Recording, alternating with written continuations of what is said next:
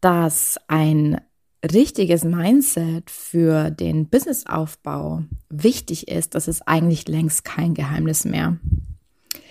Was aber da draußen so alles als Business Mindset Coaching verkauft wird, das ist meiner Meinung nach ein bisschen fragwürdig.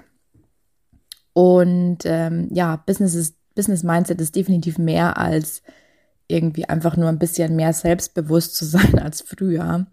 Und wenn du wissen willst, was es wirklich bedeutet, ein Business Mindset zu haben, dann hör dir auf jeden Fall diese Folge an, in der ich vier Faktoren verrate, die ein echtes Business Mindset ausmachen.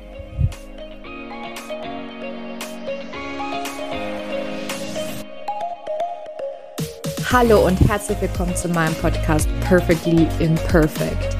Du bist hier richtig, wenn du dir ein sinnerfülltes, erfolgreiches und freies Online-Business aufbauen willst. Und das alles perfekt und perfekt. Einfach 100% du, echt und ehrlich. Schön, dass du da bist.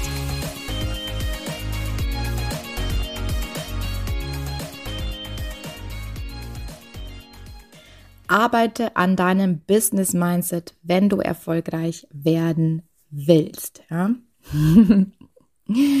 ähm, wie im Intro gesagt, eigentlich längst kein Geheimnis mehr. Ähm, und es ist so oft, wird, ich sehe das halt irgendwie als Business Mindset oft, ja, okay, du musst ähm, selbstbewusst sein, äh, bla bla bla. die meisten Menschen, die ich kenne und mit denen ich spreche, die sich selbstständig machen wollen oder es schon sind, haben ein relativ großes Selbstbewusstsein, weil ganz ehrlich, wenn du den Entschluss fasst, dich selbstständig zu machen, wenn es auch nur nebenher ist oder nebenbei ist, dann zeugt das ja schon von einem relativ hohen Selbstbewusstsein. Deswegen denken auch die meisten, dass Mindset nicht unbedingt ihr in Anführungszeichen Problem ist und stürzen sich eher erstmal auf Strategie-Coachings. Und erst wenn es dann ans Umsetzen geht, merken viele, dass es mit ein bisschen Mindset-Arbeit nicht getan ist. dann merkt man so, oh je, irgendwas hält mich zurück. Ah, warum verdammt nochmal kann ich mich nicht einfach, ja, warum kann ich nicht diesen Post schreiben? Warum kann ich das nicht tun? Ähm, wieso fällt es mir so schwer, mein Angebot zu unterbreiten, über meine Preise zu sprechen? Ähm, für mein Webinar zu werben, was es auch immer ist.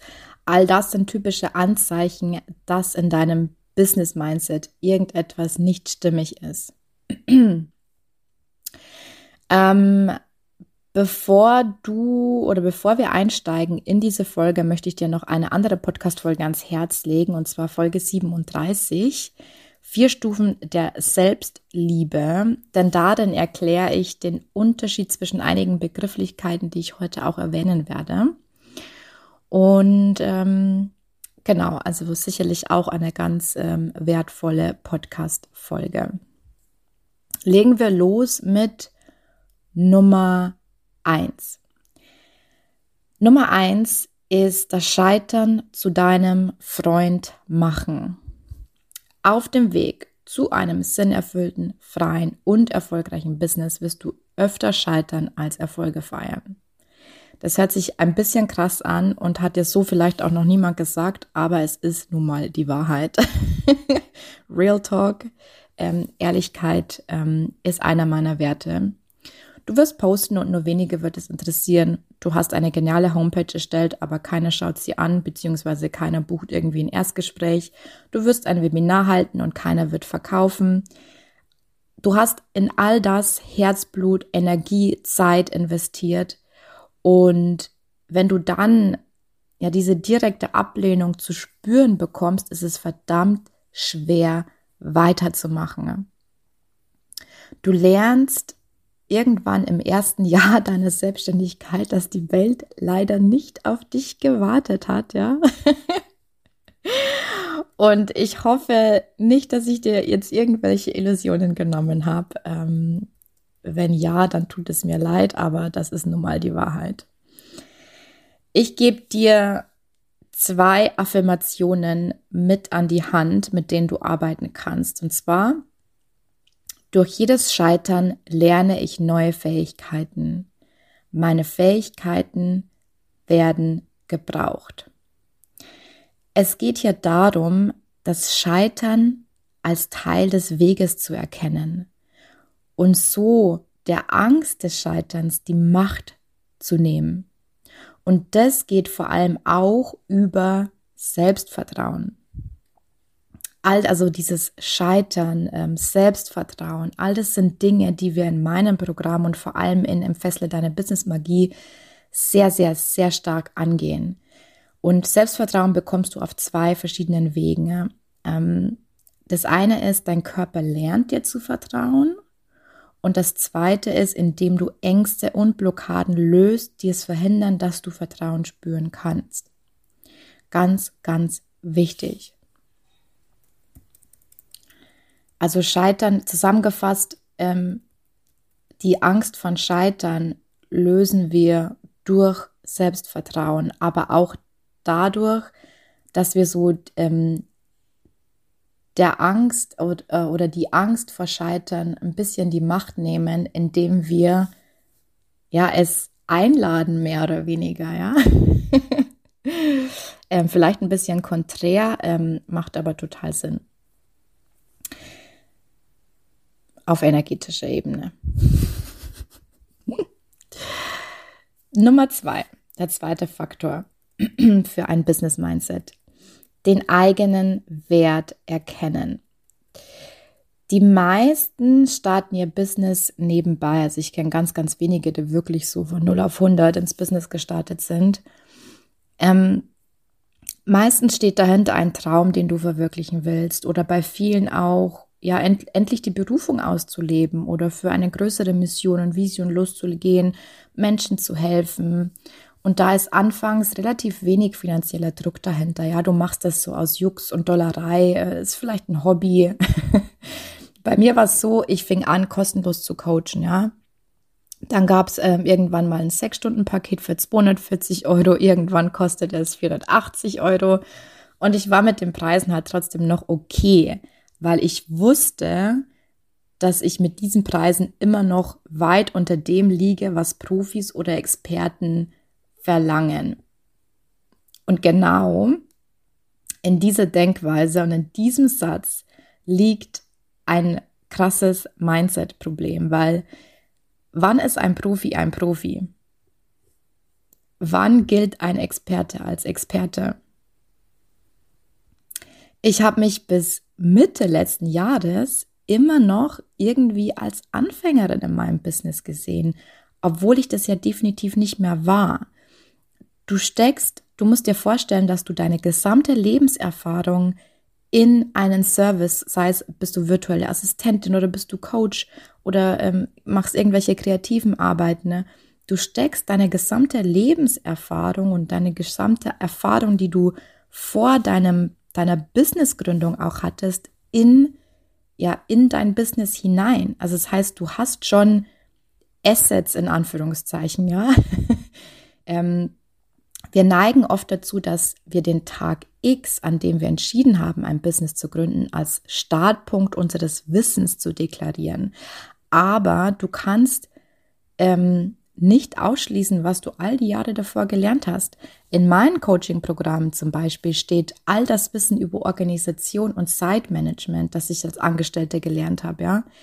Und das war lange bevor ich mein Business gegründet habe. Ähm, auch hier will ich dir zwei, Informa äh, zwei Informationen, zwei Affirmationen, drei sogar, drei Affirmationen mitgeben. Zeit mit mir zu verbringen ist wertvoll. Meine Lebenserfahrung ist wertvoll. Ich darf meine Preise steigern mit jeder Erfahrung. Der dritte Punkt ähm, ist, Geld braucht Fokus in deinem Business. Also ganz ehrlich, dieses ganze Money-Mindset-Ding, ne, das ist ja so explodiert ähm, in den letzten eineinhalb Jahren. Zu Recht. ähm, ich bin kein Money-Mindset-Experte. Aber es macht definitiv Sinn, sich mit Geld zu befassen und auch einfach in deinem Business auch den Fokus auf das Geld zu richten. Die meisten, die ich kenne, legen los, wie ich auch Ich habe eine Coaching-Ausbildung gemacht, weil ich Lust dazu hatte und weil ich mir das leisten konnte durch mein Angestelltenverhältnis. Ich hatte genügend Geld dafür übrig, das hat mir jetzt nicht großartig wehgetan ähm, und ich hatte einfach Lust, das zu tun. Ich wollte da anfangs nicht unbedingt ein Business draus machen, ja. Ich dachte mir ja gut, wenn ich dann so ein, zwei Coachings nebenbei verkaufe, dann ist das doch irgendwie mehr als genug. Und mit der Zeit hatte ich immer mehr Ausgaben, weil ich habe immer mehr ähm, in meinen Traum dann investiert, dann doch irgendwann ein eigenes Business zu haben. Ähm, und das hat mir aber nie wirklich wehgetan in dem Sinne, weil ich immer andere Einnahmequellen hatte, die diese Business-Ausgaben gedeckt haben. Erst als ich dann wirklich all in gegangen bin, wie man so schön sagt, ja, und alle anderen Einnahmenquellen ähm, ausgeschlossen habe, habe ich gesehen, wie viele Ausgaben ich wirklich monatlich mittlerweile für mein Business hatte. Also ähm, das ist auch generell etwas, was die Leute unterschätzen, ähm, wie viel Ausgaben du dann doch mittlerweile hast für ein Online-Business. Du denkst am Anfang, naja, ähm, ne, ich brauche irgendwie nichts.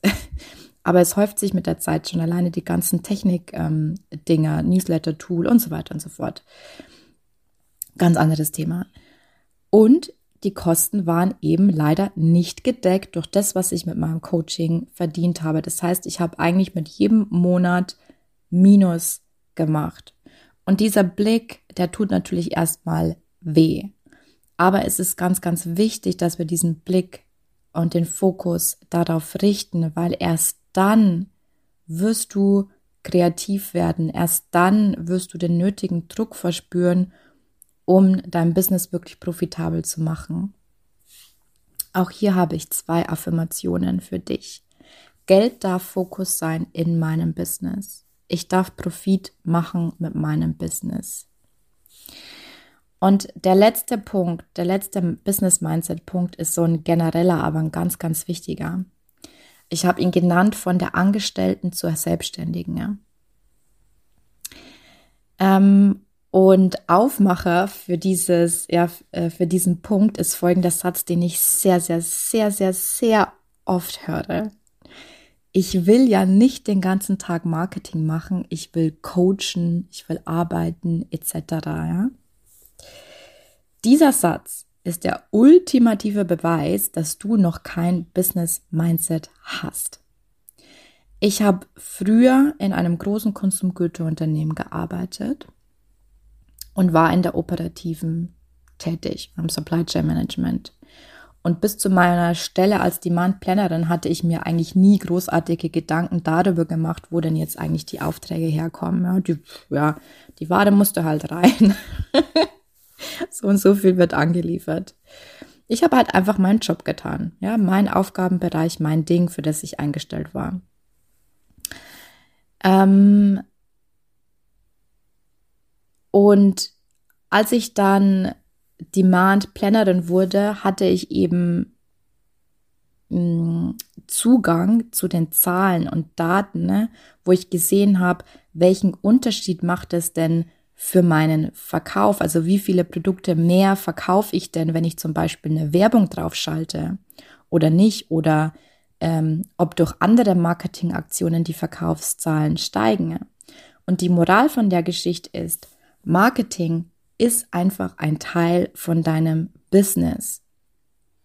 Und wenn du solo selbstständig bist, dann bist du nicht nur ähm, die Operative, du bist nicht nur der Coach, du bist nicht nur die virtuelle Assistentin.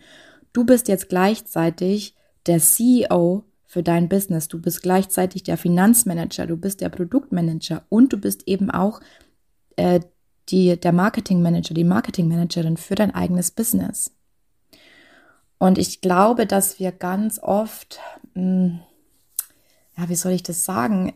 Ähm, wir, glaube ich, unterschätzen und ich habe ganz, ganz früher die Macht von Marketing, möchte ich es jetzt mal nennen, und dadurch vielleicht auch die Zeit, Energie und Ressourcen, die ins Marketing gelegt werden, etwas ähm, unterschätzt, ja. Ähm, vielleicht ist es am Ende des Tages so, dass du mehr Zeit, Energie investierst in dein Marketing. Wenn am Ende des Tages dann auch was bei rumkommt, dann hat es sich gelohnt. Ähm, dann darfst du natürlich irgendwann dein CEO-Head aufsetzen und gucken, okay, ähm, ist das alles in Relation? Ähm, zwei Affirmationen, die ich dir zum Abschluss zu diesem Punkt mitgeben will, ist, ich bin der CEO in meinem Business. Ich steuere alle Elemente meines Business selbst sicher. So, ähm, das war diese Folge zum Thema Business Mindset. Ähm, genau.